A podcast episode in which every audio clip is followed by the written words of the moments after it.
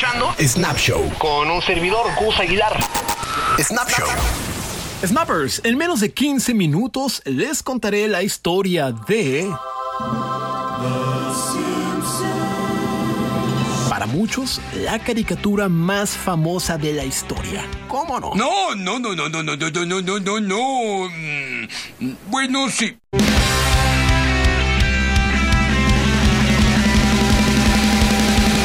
Antes de que existieran los Simpsons, su creador, Matt Groening, había creado otros personajes. Vámonos para el año 1954.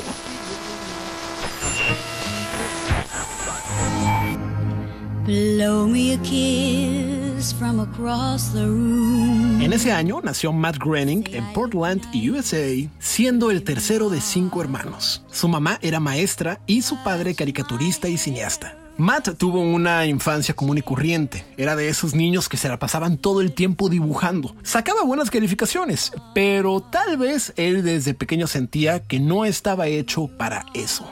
De hecho, cuando fue a la universidad, decidió entrar a la Escuela de Artes Liberales Evergreen. Esa, por cierto, es la razón por la que la casa de la familia de los Simpson está en Evergreen Street. De hecho, nos iremos encontrando con muchísimos guiños que comparten cosas de la vida real de Matt Groening con la serie. Después de haber estudiado mucha filosofía, literatura y todo tipo de materias del tipo, Matt se mudó a Los Ángeles para probar suerte como escritor. Y como es común, la ciudad de los sueños decepcionó a Matt. Como no consiguió ningún tipo de trabajo, decidió crear por su propia cuenta una tira cómica llamada Life in Hell, la vida en el infierno. Trataba sobre un conejo que sufría todo tipo de desgracias de la vida moderna. Cabe destacar que era un conejo porque era el animal que más fácil se le hacía dibujar a Matt Groening. Y la historia trataba de la mala experiencia de la vida en Los Ángeles. La historieta llegó a estar en más de 200 periódicos de Estados Unidos y Canadá y trataba sobre las aventuras de conejos antropomórficos y una pareja de homosexuales. Esto es importante porque en la historieta Matt satirizaba el amor, el trabajo, el sexo, vaya, todo lo que estudió de filosofía en la universidad se reflejaría en estas historias. De hecho, los cómics tenían demasiado texto y denotaban reflexiones profundas de todos los temas de la vida moderna.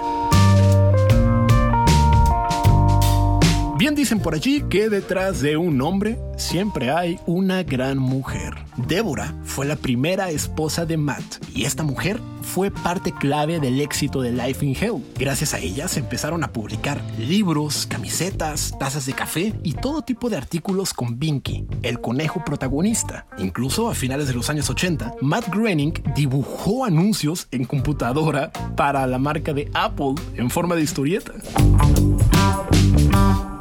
Muy bien, vamos ahora a olvidar un poco a Matt y a su esposa y enfoquémonos en Fox.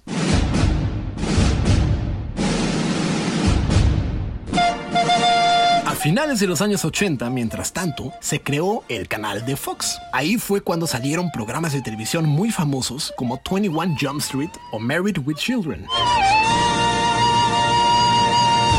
Canal empezó a tener mucho éxito y para ampliar su programación contrataron a una comediante británica que es parte clave en la historia de los Simpsons. Esta comediante se llama Tracy Ullman. Y fue así que decidieron crear un programa de variedades con muchos sketches. Who is this Tracy Ullman anyway? Tipo XH Derbez, pero en el canal Fox y con una comediante británica. Y es ahí cuando los productores necesitaban separar los sketches con alguna otra cosa. Y entonces entra otra persona clave, el señor Sakai. Richard Sakai es un productor muy famoso que fue inspiración para crear el personaje del señor Smithers porque dicen las malas lenguas que el señor Sakai era un chupamedias, un lamebotas, un barbero. Ese horrible señor Burns te aleja de mí. ¡Ay, no metas al señor Burns en esto! ¡Ay! Smithers. Bueno, pues Sakai metió sus narices y les mostró a los productores de Fox las historietas de Matt Groening. Los productores quedaron encantados y fue así que se les ocurrió hacer cortos animados de Life in Hell para que estuvieran entre los sketches de Tracy Ullman. Y Matt Groening vuelve a la historia. Entonces tuvo una junta con los productores y aceptó hacerlo, pero no cedió los derechos de Life in Hell a Fox, porque eso implicaría cederle los derechos de todas las ganancias de la mercancía que ya tenía. Así que los productores le preguntaron a Matt si en lugar de Life in Hell tenía otros personajes que no hubiera usado antes para hacerlos caricatura. Y dijo que sí. El mismo Matt ha dicho que creó a los Simpsons en 15 minutos antes de entrar a una junta. Tomó un pedazo de papel y los hizo rápidamente, los boceteó. A Matt se le ocurrió crear a los personajes tomando los nombres de su familia, Homero de su padre y Lisa y Maggie de sus hermanas. ¡Ay, caramba! Y para el personaje del hijo de la familia, Matt pensó en ponerle su mismo nombre, pero eso no le convenció mucho, tal vez porque sería demasiado obvio por usar los nombres de su familia. Así que lo llamó Bart, pero no fue coincidencia. El nombre Bart es un anagrama de la palabra en inglés brat, que significa mocoso en español. Y la personalidad, eso sí, la personalidad del personaje, sí lo basó en su hermano mayor, llamado Mark. Entonces como que por ahí sí hay una especie de relación, medio escondida, pero yo digo que sí la hay. bueno, pues una vez que Matt Groening creó Los Simpsons, los cortos estarían en blanco y negro, pero Fox dijo que no le latía tanto, que mejor le pusieran colorcito a los personajes. Y fue una diseñadora del estudio llamada Georgie Peluche que decidió ilustrarlos de color amarillo. La razón, simplemente para llamar la atención y resaltarse entre todo el contenido de la televisión. Y para colmo de males, Fox no estuvo muy de acuerdo. Pero para Matt Groening no hubo ningún problema. Y ¡zas! Una de las mejores decisiones que pudo haber tomado Fox fue acceder a que sí fueran de color amarillo. Bueno, el resto es historia. Georgie tuvo una de las mejores ideas. La familia amarilla se catapultó.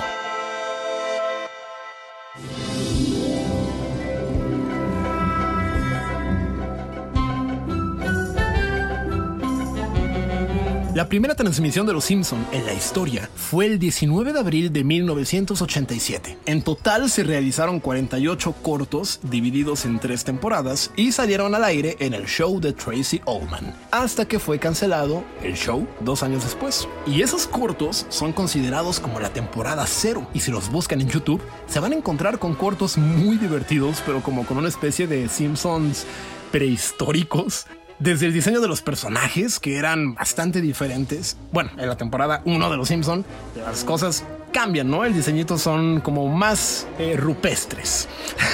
y otra de las cosas muy atractivas de esta temporada cero es que apenas estaban encontrando su personalidad cada uno de ellos. O sea, Homero era un padre que se irritaba muy fácilmente. De hecho, Homero como que todo el tiempo estaba buscando que la familia fuera más ordenada. Eh, Marge era la típica madre, no tenía como mucha personalidad. Tenía como el estereotipo de la madre que no hacía otra cosa más que estar en la casa. Bart y Lisa eran niños muy traviesos y Lisa no era tan intelectual como la conocemos ahora. Maggie incluso balbuceaba con algunas palabras.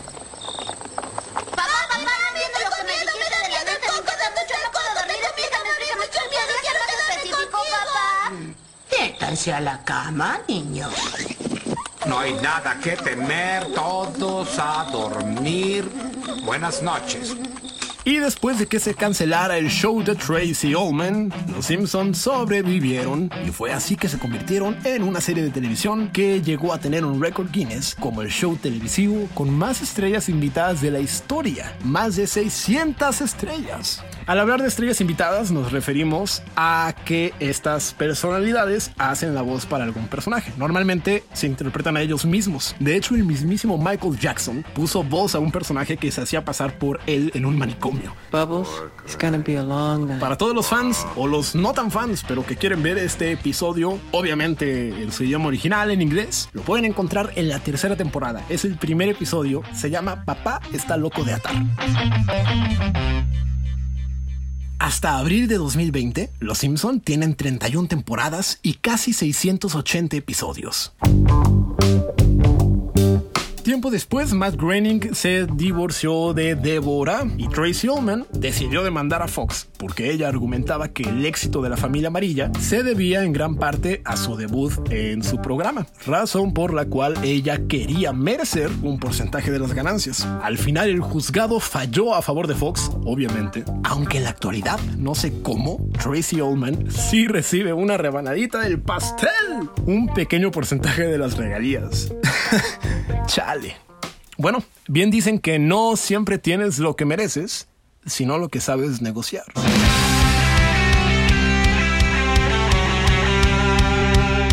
Y no pueden faltar los datos curiosos. Matt Groening ubicó a la serie en un lugar llamado Springfield, porque en Estados Unidos hay docenas de municipios con ese nombre. De esta forma, la historia no se centra en un lugar en concreto, aunque también podía haberse inventado, ¿no? O también, no sé, pudo haber elegido que los Simpson vivieran en México, porque México está en todas partes. ¡Sí! Bueno, el impacto cultural ha sido tal que en 1998 la revista Time eligió a Bart Simpson como una de las personas más influyentes del siglo XX. La película de mayor recaudación, basada en un programa de televisión, es la película de Los Simpson, que salió en el 2007 y recaudó poquito más de 500 millones de dólares a nivel mundial. Y actualmente se prepara, se cocina en el horno una nueva película de Los Simpson, que ya se dijo no va a ser secuela de la primera parte será una historia nueva. Todavía no sabemos ni de qué va a tratar, ni cuándo se va a estrenar, pero sabemos que habrá una nueva película. Y Snappers, hay algo más que mencionar de Los Simpson que no puede quedar atrás. Sus predicciones. Snappers, este Snap Show continuará.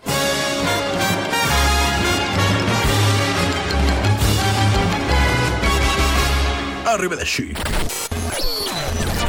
Snap Show. Con un servidor, Gus Aguilar. Snap Show.